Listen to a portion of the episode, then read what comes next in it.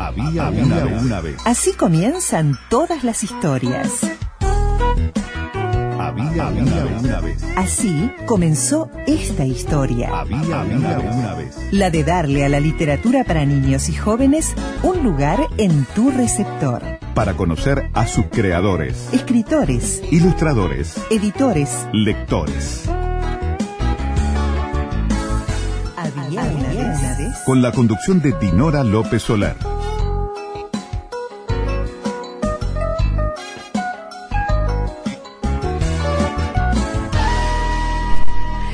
Bueno, en este domingo, previo a la Navidad, eh, el mejor regalo, ¿cuál es?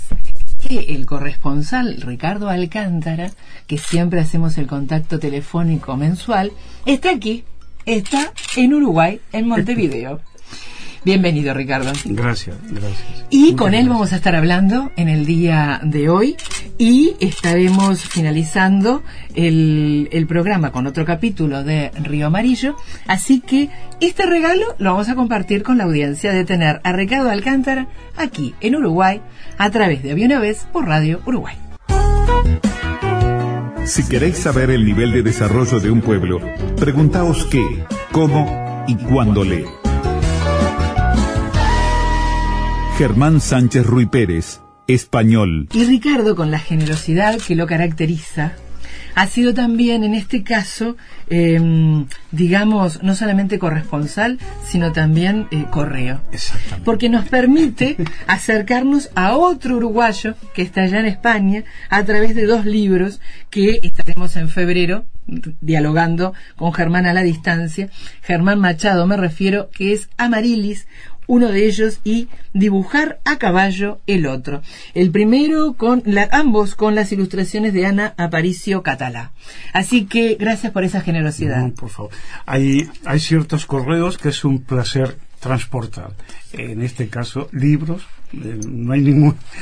Y- es un placer. vamos. Y para hacer vínculos de un uruguayo con otro, ¿no? exactamente, sin y, duda, Y de duda. acercarnos a esta a esta mm, audiencia eh, que sigue tus columnas mensualmente y que en este caso además me traes y va- vamos a estar hablando de este de este tema que recién comenzábamos fuera de micrófonos me traes el joven guerrero de tu autoría con las ilustraciones de Gusti, Sí. editado en este caso por Calandraca. Pero vamos a empezar por lo que recién estábamos conversando, Sí. porque la, au- la audiencia, cualquiera de ella, tanto para literatura infantil y juvenil como para literatura en general, tiene que entender algunos aspectos. Cuando un libro está descatalogado, ¿Sí? eh, a veces las editoriales mm, no juegan a reeditarlo, ¿no? No. Y descatalogarlo no tiene nada que ver ni con la vigencia de la historia, ni con la vigencia de lo artístico creado, sino que es como, ah, eh, capaz que yo lo interpreto mal, tú dime, es como me falta espacio, Sí. ¿no? Sí. Eh, tengo que poner lugar para lo nuevo, Sí, Sí. ¿no? Exactamente. Y es ese lo- el, el, el, el porqué. Sí, sí, sí. Y, y, y que me parece terrible, porque eh, yo tengo la fortuna de, de- que hace muchos años que me dedico a este trabajo y he visto auténticas joyas ser descatalogadas, ¿no? Y joyas que se pierden. Y eh, hay una cosa, yo por ejemplo, comentábamos antes, Dinora, que cuando tengo un libro descatalogado, eh, no, no suelo llevarlo a otra editorial, porque si tú vas a la editorial y dices, mira, tengo este libro que me han descatalogado, ya arrugan la nariz como diciendo, bueno, si se ha descatalogado es que no, no funciona. Y no es verdad. Eh, en el caso del Pirata Valiente estaba muy bien editado por SM, en una colección que era Los Duros del Barco de Vapor, donde había muy buenos títulos, pero después de un cierto tiempo se decidió eh, quitar la colección. Y ahí se, se perdieron auténticas joyas de la literatura infantil, ¿no? Eh, bien, pasaron mucho tiempo, mucho tiempo, mucho tiempo, muchos años. Eh, mira, a mí un pequeño paréntesis. Hay libros que yo me siento muy orgulloso de todo lo que he hecho y publicado. Si algo no me interesa, no lo publico, no lo llevo a editar. Eh, pero con el tiempo hay libros que tú dices, bien, este libro tenía un sentido hace 10, 20 años y hay otros que dices, no, este sigue vigente. O hay otros que dices, por ejemplo, tengo un libro que se publicó hace poco eh, eh, el, en Payés Editorial, que se llama el, el oso que quería dejar de ser pequeño, en el que el cuento me gustaba, pero el final no. Yo ya no estaba de acuerdo con el final que había propuesto. Y le dije a la, a la nueva editorial que sí que lo publicaba con ellos, pero con una condición, que cambiaba el final. Dijeron, bueno, perfecto. El pirata valiente, luego de muchos, muchos años, están durmiendo en un cajón, eh, y a mí era de esos libros que me parecía penoso que no, no estuvieran vigentes. Eh, recibo un correo de eh, el pequeño editor de Argentina diciéndome que lo querían publicar. Cosa que yo no suelo hacer eh, porque yo soy como muy muy claro en mis tratos con las editoriales. Le dije sí sí sí perfecto adelante no, no pedí condiciones no pedí nada dije sí sí porque quería que, que el pirata valiente volviera. Eh, Bien, eh, al día siguiente, exactamente al día siguiente, recibo otro correo electrónico de Calandraca diciéndome que estaban interesados en publicar El Pirata Valiente. Hablo con Gusti y le pregunto, Gusti, ¿qué hacemos? y tal, y Gusti dice, mira, tú mismo, tú mismo. Claro. Entonces se me ocurre decirle a, a el pequeño editor, bien, cedemos los derechos para América Latina y Estados Unidos y vos y me, quedo- me reservo para Calandraca los derechos en Europa. Claro. Bien. Tanto uno como otro dijeron no. Queremos Mm. exclusividad. Bien. Y como a mí la palabra, para mí, es decir, mi, La mi palabra abra- exclusividad este, es eh, para uno. Es para uno, ¿no? Claro. Pero también es verdad que quizás porque eh, yo trabajo con la palabra entiendo que es muy importante. Entonces dije, Claro. mira, a quien le di primero la palabra fue al pequeño editor, por lo cual Claro. ya está. No había nada firmado, pero pequeño editor publica el libro de una forma mm, eh, creo que excesivamente sencilla, ¿no? Eh, pero como yo estoy convencido de que las cosas se recolocan con el Mm. tiempo, el que estuviera, el que fuera muy sencilla, resulta que cuando la gente de Calandraca vio el libro en la feria de Boloña, eh, Manuela, eh, dos de las puntales de la editorial junto con José, uno de los puntales de, de la editorial, eh, vio él y dijo, ah, mira, han hecho un catálogo con la, la portada del libro. Y resulta que no, que no era un catálogo, era el libro. Y Manuel habla con José y dice, este libro no se merece estar mm, editado de una forma tan simple, ¿no? Y le compraron los derechos para publicarlos en, en España y se publicó en castellano, catalán, en euskera, en gallego, en italiano y en portugués. Y la, la- la- crítica lo recibió muy bien, eh, diciendo que era un clásico porque el libro llevaba 30 años, ¿no? Y entonces a mí me encantan estas cosas, bueno, no solamente porque me sucedió a mí, sino porque, porque creo que estas cosas pueden ayudar a otras editoriales abrir un poco la vista, ¿no? Y entender que hay libros que están descatalogados que no merecen estar descatalogados. Y ahí eh, tú manejaste dos aspectos, ¿no? Que, que me gustaría este, resaltar porque eh, vale la pena en los tiempos que corren. Primero que nada, este, la palabra dada, aunque no estuviera nada firmado, ¿no? Este, no es menor, Para mí ¿No? no. Para mí no. no es menor. No. Este, y en la palabra dada, eh, aun cuando eh, quizás eh, desde el punto de vista económico, ¿no? Eh, el acuerdo que habías propuesto era más eh, redituable o era más redituable también la expansión, ¿no? Sin lugar a dudas. a los mercados a de una misma historia, Claro, ¿no? claro. Entonces, eso me parece, eh, en los tiempos en donde eh, eh, se escamotea, ¿no? En los tiempos en los que hasta lo firmado y que está es negro sobre blanco no se cumple, sí. La letra este, grande y la letra pequeña, grande y la pequeña, eso me parece un aspecto a, a resaltar. Y el otro aspecto a resaltar tiene que ver con la literatura infantil y juvenil, ¿no? Porque, eh, a ver, eh, es un mercado eh, que ya de por sí tiene eh, mucho público al que se sabe que se va a vender, ¿no? Sí, sí. Pero no se puede vender una historia de cualquier manera. De ¿no? ninguna manera, exactamente. Entonces, este, eso quizás eh, es también forma parte de aprendizaje, ¿no? Eh, porque el público, el, el- el directo, eh, es exigente, ¿no? Entonces no se puede editar una historia eh, pensando que solo la historia misma y no el entorno material ¿no? Del mismo este no es importante todo es importante Todo. eh, más en la literatura para niños y jóvenes ¿no? Sí, es decir todo el, el desde la escritura la ilustración la edición el papel el formato todo lo interdisciplinario pesa Mucho. ¿No? Mucho. Digo, es que pienso una cosa, ¿no?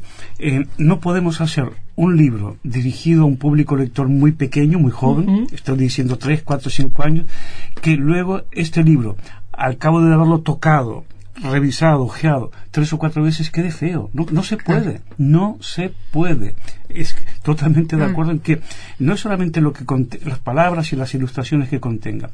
Eh, todo es importante. El libro, el, el niño tiene, el niño tiene todo el derecho a manosear ese libro y el libro tiene que responder a esa necesidad del pequeño, ¿no? Entonces, eh, sí, la, la- literatura infantil es como un, un- un cofre que no conteniendo tesoros, pero que no, no todos respetan ese cofre, ¿no?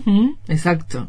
Porque además hay que apuntar a la durabilidad. Claro. La durabilidad de la vigencia de la historia, pero además la durabilidad también del material con el que esté hecho, porque de lo contrario pasa a ser un objeto de consumo más. Totalmente. ¿No? Totalmente. Sí, este sí, sí, sí.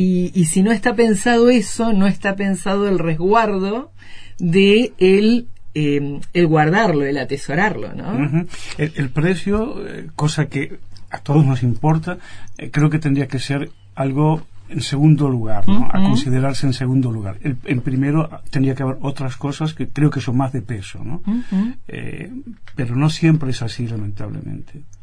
Ahora, este, mm, si vamos a, a- a la historia, ¿no? Tanto el príncipe valiente como este, el pirata. el pirata valiente, como, viste que a mí me sale la- sí, sí. lo que estoy acostumbrada. El fondo ¿No? El fondo cultural. cultural. Nada, de ese nos hace trampa. Perdón. y también a este, el joven guerrero, eh, ¿cuánto está, eh, y es una de las líneas de, de toda tu producción, eh, la combinación, ¿no? De la cotidianeidad, pero de la capacidad de fabular, ¿no? Sí. Y, y esa capacidad de fabular es la que nos hace únicos y es la que nos va a constituir identitariamente, ¿no? Y yo creo que a mí personalmente fue la que me salvó. ¿Mm? ¿no? Es decir, yo creo que la infancia, eh, yo recuerdo mi infancia como una época preciosa, luminosa, fantástica, pero hubo facetas de la infancia en que fueron duras, eh, complicadas, difíciles y, y gracias a la imaginación que todos tenemos, eh, esa infancia eh, no es que olvidé, no, no, recuerdo perfectamente, pero, pero la imaginación me daba herramientas para poder superar esa, esa parte menos positiva, ¿no? Eh, yo tenía un sitio donde me escondía, y que era entre la bañera y la pared, y, y ahí mi aliada, la imaginación, me hacía, me transportaba a otro sitio, ¿no? Eso es un tema del, que, el, con el cual, del cual también tú y yo hemos hablado sobre la, el poco trabajo que dedican muchas escuelas a la imaginación, ¿no? Y pocos al contrario, ¿no? ¿Cómo van a ser creativos si primero no imaginan? Exactamente. Si no se potencia. Sí, claro. Entonces, eh, yo creo que eh, a, a veces me preguntan, eh, hace poco me lo preguntó un amigo, dice, ¿cómo tú eh, puedes escribir tanto? ¿no? ¿Cómo es que tienes tantos libros publicados? Y yo decía, mira, el escribir para mí no es... Eh, quizá porque yo tengo el don, ¿no? Eh, no me es tan complicado. Creo que lo más que el punto no es el escribir, creo que el punto es anterior es el imaginar, ¿no? Eh, una vez que tú tienes el material, es la emoción y la idea, luego es un trabajo eh, de- diario, ¿no? Pero entonces lo que me preguntan muchas veces en los colegios y yo explico es que con la imaginación sucede exactamente lo contrario que con el dinero. Si yo tengo dinero y lo gasto, me quedo sin. Pero si yo imagino, imagino, la imaginación es género, entonces cada vez es más grande, más amplia, me lleva más lejos. Lo que hay que hacer es imaginar. Y, y, no se trata de una evasión. No, no, no tiene nada que ver una cosa con la otra, ¿no? Es decir, eh, la imaginación te lleva, te abre puertas que luego tú decides si las abres o no. Y, y, y, te lleva por territorios que tú decides si lo transitas y hasta dónde lo transitas, ¿no? Pero te abre esa posibilidad, no te encierra, te abre. Y además, eh, la, llave para otros mundos posibles. Sin duda, sin duda, sin eh, duda. y, y, en esa, en esa este, capacidad de, de imaginación, el hecho también de em, pensarte, ¿no? A cada uno, eh, como se quiera pensar, ¿no? Y vivir vidas que quizás no las vives este, aquí, pero las vives en esa imaginación, ¿no? Es decir, hay diferentes maneras de vivir que no es solamente, ¿no? La cotidiana. A mí me hace Mm, bueno, digo gracias por, por decir algo, ¿no? Eh, los padres cuando buscan un colegio para los niños, ¿no? Eh, que sepan mucho inglés, que sepan mucho tanto, que estén muchas horas en el colegio. Y tú dices, bien, ¿eso es lo primordial para ese niño? ¿Eso es lo más necesario para ese niño? No sé, yo creo que se piensa muy poco en el niño, ¿no? Si los adultos articulamos un mundo para nosotros, y bien, ahí encajamos un poco eh, a prepo eh, al niño, ¿no? Y yo creo que no, no, no, no es ese camino, ¿sabes? Yo creo que el niño, si está ahí, tenemos que articular el mundo en el que él se sienta cómodo, atendiendo sus necesidades, y luego los adultos nos adaptamos porque se supone que los adultos tenemos más herramientas para adaptarnos. El pequeño no no y yo sabes con esa historia de que saben perfectamente el inglés y tal. Bueno, eh, está bien, está bien, pero, pero hay tantas otras cosas, ¿no? Por ejemplo, tengo un sobrino que, que trabaja en un colegio que decía, eh, mi sobrino Mati que decía, en, un colegio, en el colegio no se canta, hay colegios en el que no se canta. ¿Cómo pueden no cantar? ¿Cómo pueden...? O, porque hay maestros que gritan en vez de decir, lee un cuento, cuento un cuento el cuento es mágico, es como la música, ¿no? Así que creo que hay otras formas de, mm, de interactuar con el alumno cuando el alumno está un poco excitado. Y que es normal que esté excitado, ¿no? Porque se, se les encierra tanto, se les sienta tanto tiempo en los bancos, se les encierra durante tantas horas que a mí me parece excelente que el niño esté excitado. El niño está diciendo, no me gusta este ambiente, no, no es lo que yo quiero, no es lo que necesito, yo busco otra cosa, por favor, dádmela, ¿no? Y cuánto a veces eso que tú describes en el ambiente educativo, ¿no? Eh, o lo que describes a nivel familiar de eh, acomodar eh, necesidades que son del mundo adulto, también está en el marco de la literatura destinada a ellos, ¿no? Porque a veces se acomodan los personajes, las historias, ¿no? El tipo de literatura para acercarles, em, de acuerdo a, por ejemplo, también es en la misma línea de pensamiento acomodar una historia a una colección que ya está armada, ¿no? Acomodar a un mercado que demanda determinados temas, ¿no? Este, porque lo marca la currícula, ¿no? o porque eh, se sabe que la familia, si va a invertir tanto dinero, bueno, más vale que sea vistoso, porque si no es vistoso el libro, si no tiene varias páginas, si no, entonces eh, se hace la comparación de el precio y dice, ah, no, pero es demasiado en relación con, ¿no? Entonces, ¿cuánto hay a veces de decisiones totalmente eh, ajenas al arte y a la infancia a la hora de, ¿no? Armar historias o editar libros, claro, Claro, sin duda, sin duda, sin duda. Y eso es este un debe en definitiva, ¿no? de, nosotros como adultos, digo, ¿no? Claro, Y, es que yo creo que nosotros como adultos tenemos que propiciar cosas. Eh, yo tuve la suerte de eh, de visitar varios colegios aquí en Montevideo y varios también en Salto, eh, Rivera y Paysandú, ¿no? Y fue una experiencia muy bonita, muy bonita, fue una experiencia muy gratificante. Eh, y en, en, varios de ellos yo preguntaba, como se acerca la, la, la, la época de Navidad, si quién tenía la carta hecha y tal, para Papá Noel, y muchos ya tenían la carta hecha y en muy pocas cartas figuraba un libro. Y yo decía, bien, todo eso está bien, pero aprendamos a pedir primero un libro porque creo que es el juguete que nos puede rendir más, ¿no? Que nos puede ser más útil. Y, entonces creo que también ese es el trabajo del maestro, ¿no? El, sí, ¿qué quieres tú? Bueno, si Papá Noel está generoso, ojalá que te lo traiga, pero primero un libro, que no puede faltar ese libro. Vamos a una pausa y continuamos dialogando con Ricardo Alcántara. Había una vez. 22 años de difusión y análisis del libro álbum y la literatura infantil y juvenil nacional. 22 años de cobertura completa e imparcial para todas y todos los creadores nacionales de este género.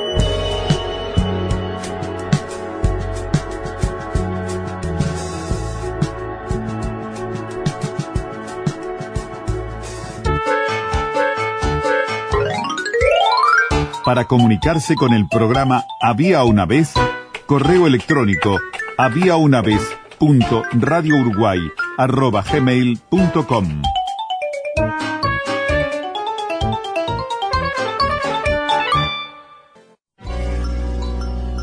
Yo ya soy persona vieja, pues de joven solo tengo esta oreja. Es una oreja de niño que me sirve para oír cosas que los adultos nunca se paran a sentir. Oigo lo que los árboles dicen, los pájaros que cantan, las piedras, los ríos y las nubes que pasan. Oigo también a los niños cuando cuentan cosas que a una oreja madura parecerían misteriosas. Gianni Rodari.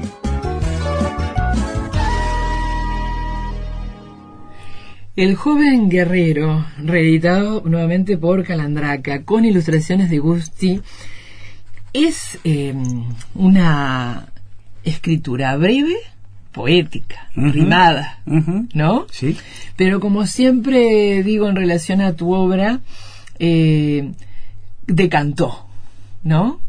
Y decantó y en este caso no se le tocó nada para la nueva edición. En absoluto, en absoluto. Y es fantástico, ni a las ilustraciones, ni al texto, eh, 30 años después, no se tocó absolutamente nada. Así que hay cosas que eh, que siguen vigentes. Yo, creo que la buena literatura infantil es igual. La buena literatura eh, no tiene tiempo, no tiene época. Eh, está ahí esperando que el lector la descubra. en el caso del joven guerrero, igual que el pirata valiente, tal cual, tal cual se, se ha vuelto a editar y, y muy bien porque en cuatro meses de su aparición ya se ha hecho la segunda edición sí que fue realmente un, éxito, ¿no?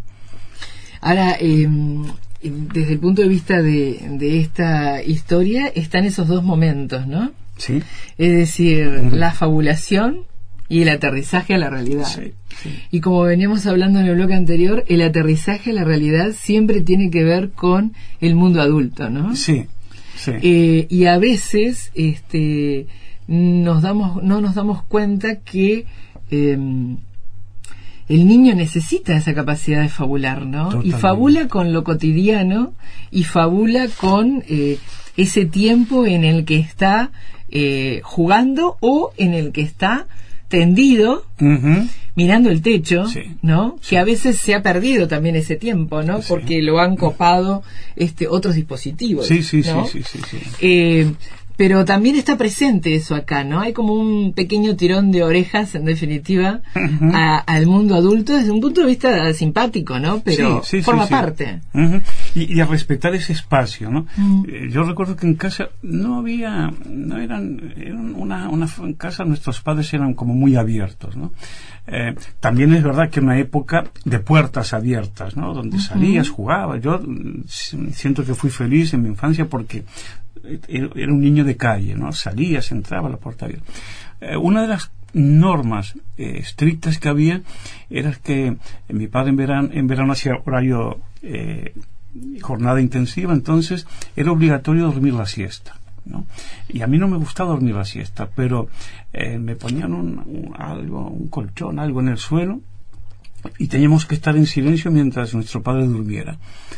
Y entonces yo recuerdo que estaba ahí observando y, ¿sabes? El los rayos del sol con esa con ese polvillo que se eleva eso era una, era una fascinación. Entonces luego con los años yo agradecí el umbral. sí esas siestas porque era el silencio la observación era sabes dedicarte a otras cosas claro y, eso hacía volar la imaginación ¿no? entonces eh, creo que esos espacios mm, ahora esos espacios están tan eh, tan poco preparados o, el niño dispone de tan pocos espacios ¿no? para, para sentirse a su aire para y digo incluso rodeado de, de, tecnología, ¿no? Porque entonces, mm, claro, si tienes el, ordenador, el, el, móvil, tal, es, igual no te dedicas tanto a, a observar, sino te, te dedicas a mirar lo que se lo que se ofrece alrededor ¿no?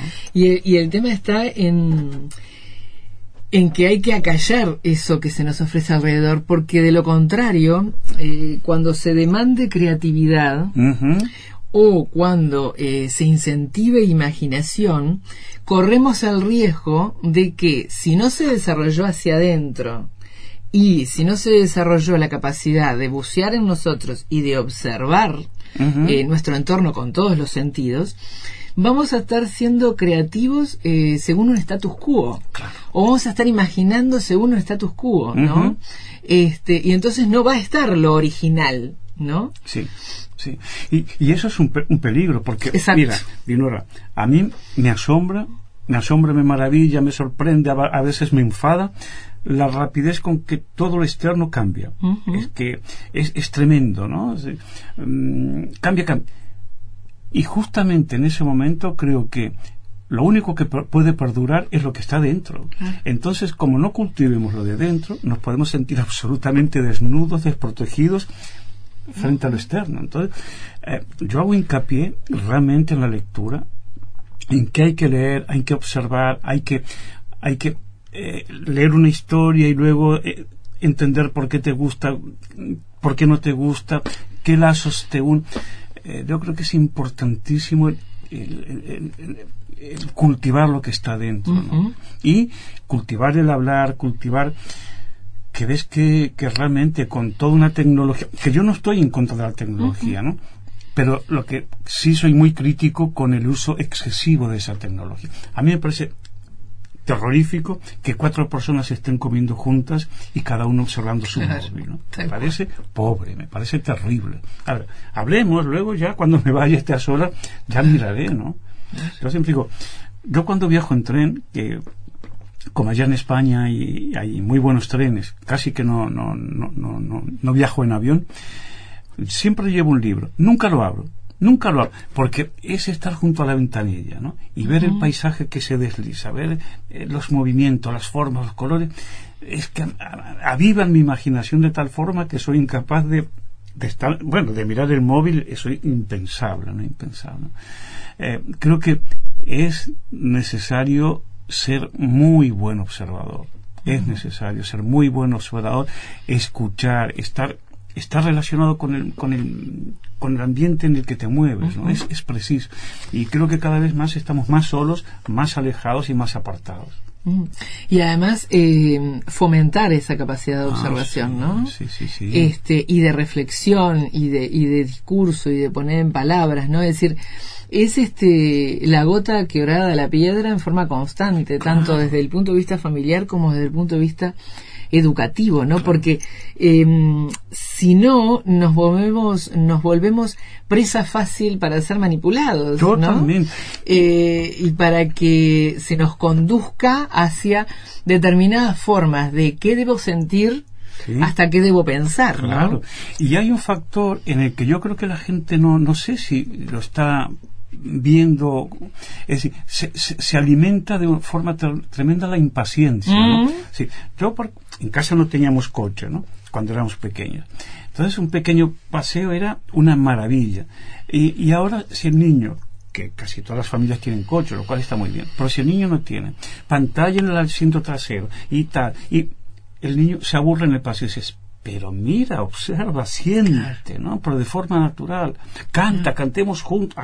No, no, tiene que tener la pantalla pegada a las narices, ¿no? Pero la pantalla mm, está bien, pero un rato, un rato, un rato, ¿no? Un elemento más. Un elemento no más. el centro, en ah, definitiva. No, en absoluto, en absoluto. Pero yo veo niños pequeños que los ponen frente a la tele. Dices, pero si la tele, que a mí me encanta, pero la tele es una explosión de estímulos que tiene que ser... A los pequeños no. Una vez yo dije eso y un periodista me dijo, pero tú has hecho dibujos animados. Sí, pero dirigidos a un público a partir de cierta edad. Ah. Y, y, y, y, y no es una publicidad. Es decir, la publicidad en 30... Un, un amigo mío crítico dice, en 30 segundos la publicidad tiene que hacerte mover las neuronas y hacerte decidir a que compres tal cosa, ¿no? Cuidado, no es inofensiva. Estoy hablando de cara a los niños pequeños. Claro. No, no los dejéis frente a la tele. Poned música. Poned música. Tal cual. Eh, el joven guerrero, en este caso, con las ilustraciones de Gusti, ¿no? Sí. Eh, has trabajado con muchos ilustradores, Sí, muchos. Ricardo, Sí, ¿no? sí. Este, capaz que uno durante todos estos años, más, tantas décadas de trabajo, también eh, se fue dando el, el propio destino, se va dando, que hay ilustradores para determinados libros, ¿no? Sí, sí, sí. sí. Eh, Sí. y, para determinados libros de cada uno, de, de un de escritor, ¿no? Es decir, sí, no todo eh, lo que tú escribes es para todos los ilustradores, ¿no? No, no, no. Y en este caso, eh, Gusti le dio el, el toque eh, en todo, ¿no? Totalmente, es decir, sí. a este joven guerrero, desde las expresiones faciales, Sí. que con dos o tres trazos este, las marca, hasta todo lo que tiene que ver con el entorno, hasta los mínimos detalles, Sí, ¿no? sí, es- realmente es, eh, para mí es eh, el trabajo de Gusti en este libro y en otros eh, son pequeñas obras de arte. ¿no? Realmente, eh, eh, con Gusti hablábamos muy poco del texto que yo le pasaba. Es que nos conocíamos tanto, hablábamos tanto de otras cosas, que él sabía exactamente qué yo estaba diciendo no, no había sal- Claro. falta explicación. De todos modos, yo a los ilustradores jamás les cuento nada, ¿no? Porque yo defiendo la, la libertad del trabajo. Entonces, como yo escribo absolutamente libre, considero que ellos tienen que, eh, Claro. que tener la misma oportunidad. Y hay, y hay libros, hay, hay encuentros con, con ilustradores que, que han marcado un encuentro para siempre, ¿no? Eh, que igual volvemos a encontrarnos o en un libro, igual no. Eh, sucedió con Rebeca Luciani, con Misillo, que eso fue, ya es un encuentro para siempre. Hubo otros libros con Rebeca, ¿no? Eh, son, eh, sucedió con Alberto Asensio, eh, el de Nazario, que son que, que ese encuentro en los libros in- implica también en un, en un en el nacimiento de una amistad Claro. con Rebeca, con, con Albert, con Marian Benarab. Eh, a través del libro se gestó una amistad. Es como que creas una familia, ¿no? y, es, y es una sensación muy agradable, muy bonita, ¿no? Ver cómo el ilustrador recoge mm, las piezas que tú con las que has armado esta historia y las arma a su manera, sin perder la esencia de la historia. Y además eso eh, que es inmaterial en, en- en ese sentir eh, se traslada porque eh, el lector se da cuenta cuando cuando hay esa simbiosis y esa sintonía, ¿no? Porque el producto final con el que se materializa, ¿no? Este da cuenta de una armonía, ¿no? Claro, claro. claro. Entonces, eso no es menor, fundamentalmente cuando se publica para niños y jóvenes, Sí, ¿no? sí, sí, sí. Es posible que, que- que el lector, el lector joven, no sepa eh, explicar eso, se- pero, pero, pero sí lo siente. Lo siente, ¿no? Sí. Es igual, eh, volviendo a la calidad del libro, ¿no? Yo creo que eh, la calidad de la ilustración tiene que ser muy buena porque estamos formando un gusto, estamos formando, estamos creando un camino, ¿no? Entonces, eh, claro, es- seguramente un joven lector no sabrá eh, sacar unas conclusiones como tú y yo podemos sacar en cuanto a la ilustración o el texto, ¿no? Pero pero sí que estamos creando un gusto, un placer por la lectura. A mí cuando alguien me dice, un joven lector, me dice, este libro tuyo me ha encantado, a mí me hace feliz, porque yo creo que ser lector es muy difícil, es, es- es muy complicado, ¿no? Cada vez más, tener esa paciencia, ese espacio, es muy complicado.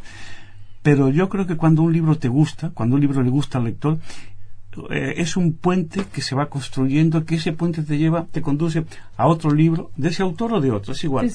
ese libro te conduce a otro, te, te, te, ayuda, te da alas para seguir buscando, ¿no?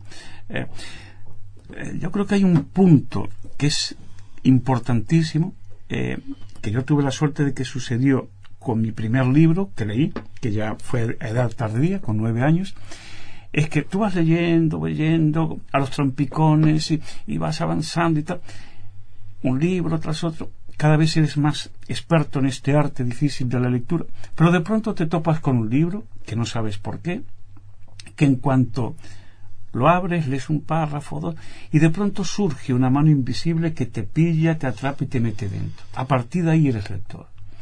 Lo difícil es hacer ese recorrido hasta encontrar ese libro. En mi caso fue Alicia en el País de las Maravillas, que, que eso fue, eh, fue con nueve años y por casualidad. Y, y entonces fue sentir, yo me sentí un bicho raro porque imaginaba mucho y mis amigos no tanto. Entonces de pronto te topas con algo y dices, yo no soy raro, si, hay, si este señor que imagina mucho más que yo. Entonces te sientes acompañado, te sientes, te relajas, ¿no? Dices, bien, creo que voy por buen camino. Total.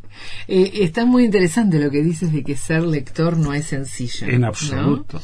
Eh, porque no es solo decodificar, este, porque implica un proceso, porque no es ser, ser lector porque se sabe leer, ¿no? Sino que hay que construir esa competencia de lectora y además de lector de arte. Sí. Dinora, ni escritor porque sabes escribir. Exacto. Tal cual. Que eso, que eso también, ¿no? Creo que tendría que llegar a oídos de muchos, ¿no? Porque afortunadamente todos sabemos escribir, o mm, buena parte de la población sabe escribir, pero no necesariamente somos escritores, ¿no?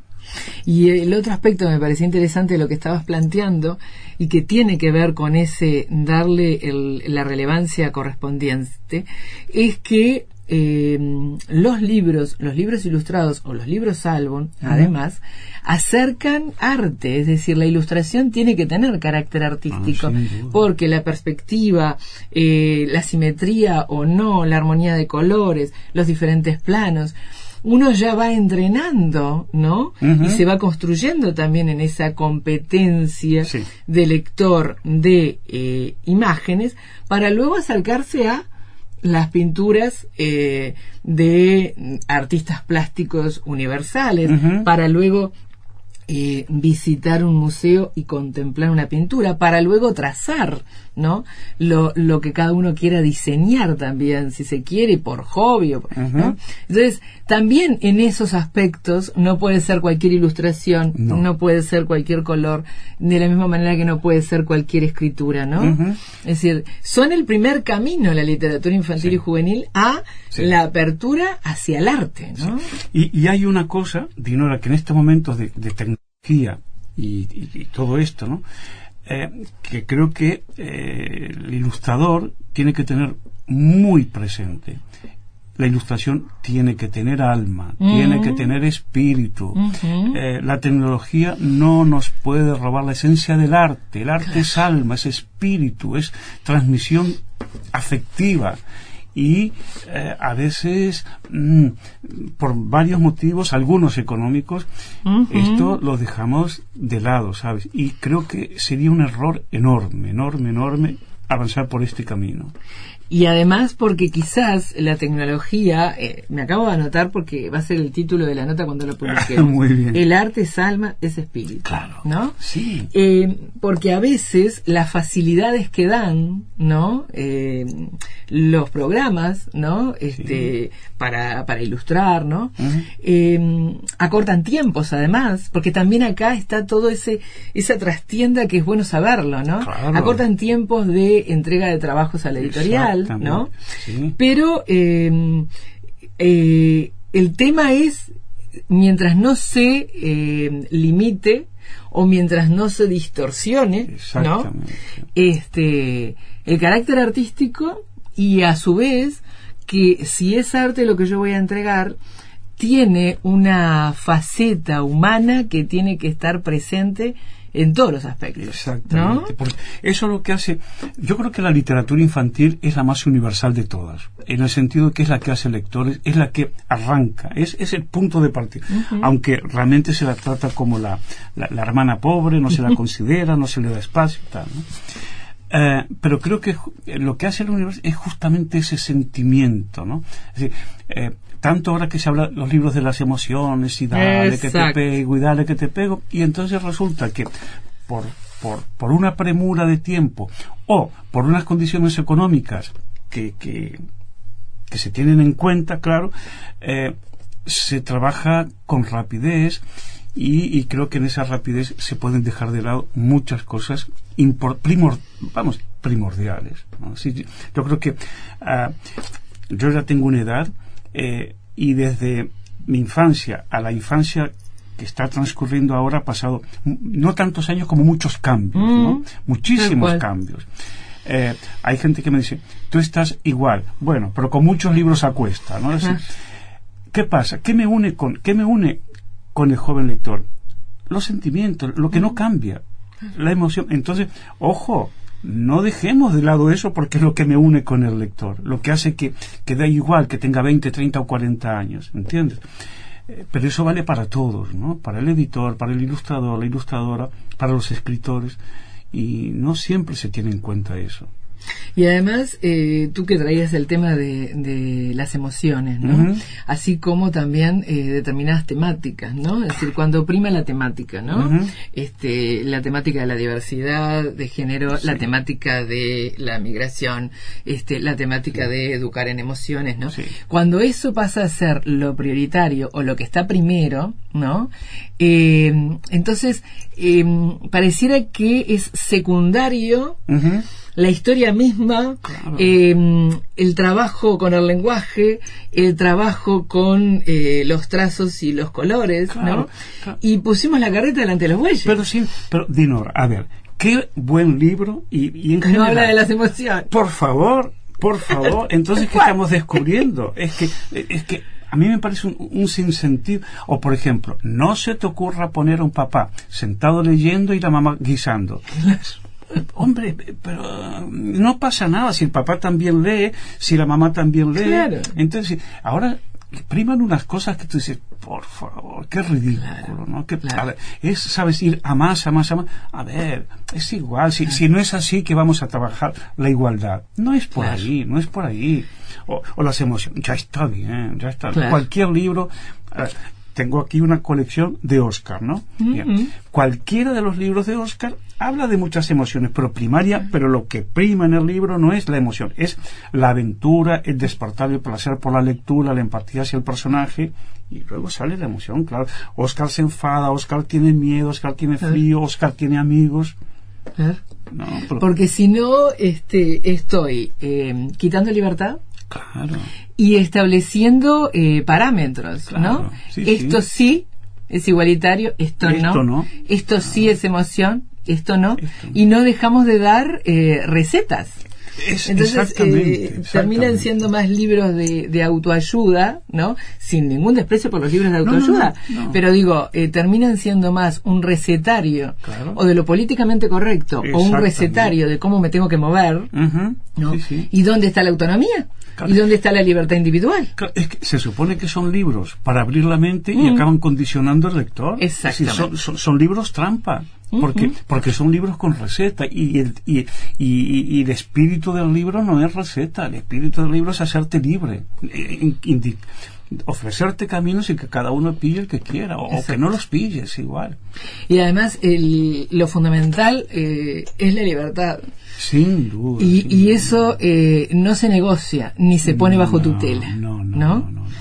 Este, porque ahí está lo prioritario. Exacto. Mira, Dinora, yo afortunadamente hace, hace tiempo que, que, podía haberme jubilado. Eh, no me jubilo porque a mí escribir me hace feliz y yo no quiero jubilarme de ser feliz, pero sí que me he jubilado de la tensión, de la preocupación. Yo escribo lo que quiero como quiero y el editor tiene todo el derecho a publicarlo o no y el lector a eh, escogerlo o no, ¿no?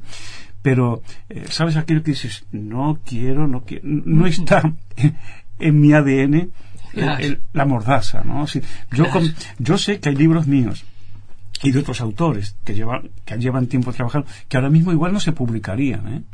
es decir que ahora así como en mi tiempo eh, escribir y publicar el quién, quién, quién recoge las cacas del perro como el título llevaba esa palabra, mm, fue negociaciones, eh, y, con gusto nos plantamos y dijimos, o se edita con esa palabra, porque, porque son las primeras que dice un niño, ¿no? claro, o no se eh, ahora eso, eso sí que ha cambiado, ¿no? Pero los contenidos de la caca, el pipi, todo eso, eh, yo trabajo con libertad y no eso no se negocia bajo ningún aspecto, no se negocia. Ha sido un gusto dialogar contigo, Ricardo Alcántara, como siempre. Eh, sí, eh, decíamos que necesitaríamos un programa extra, ¿no? De muchas horas. Para mí es un placer poder colaborar con este programa, hoy estar cara a cara contigo y gracias, gracias por a todos por, por darme este espacio. Y además, este, porque aclaremos a la audiencia, tú eres corresponsal honorario para ver una vez, una vez al mes nos traes y nos presentas a una personalidad del mundo de la literatura infantil y juvenil y de todas las áreas, ¿no? Así que realmente profundamente agradecida. Y que y quiero eh, agradecer yo a los invitados porque no me es nada difícil no, no, no convencerles que acepten la, participación. Todos aceptan de buen grado y, hemos tenido gente buenísima. En Excelente. Un gusto. Gracias. gracias. Había una vez. 22 años de difusión y análisis del libro álbum y la literatura infantil y juvenil nacional. 22 años de cobertura completa e imparcial para todas y todos los creadores nacionales de este género.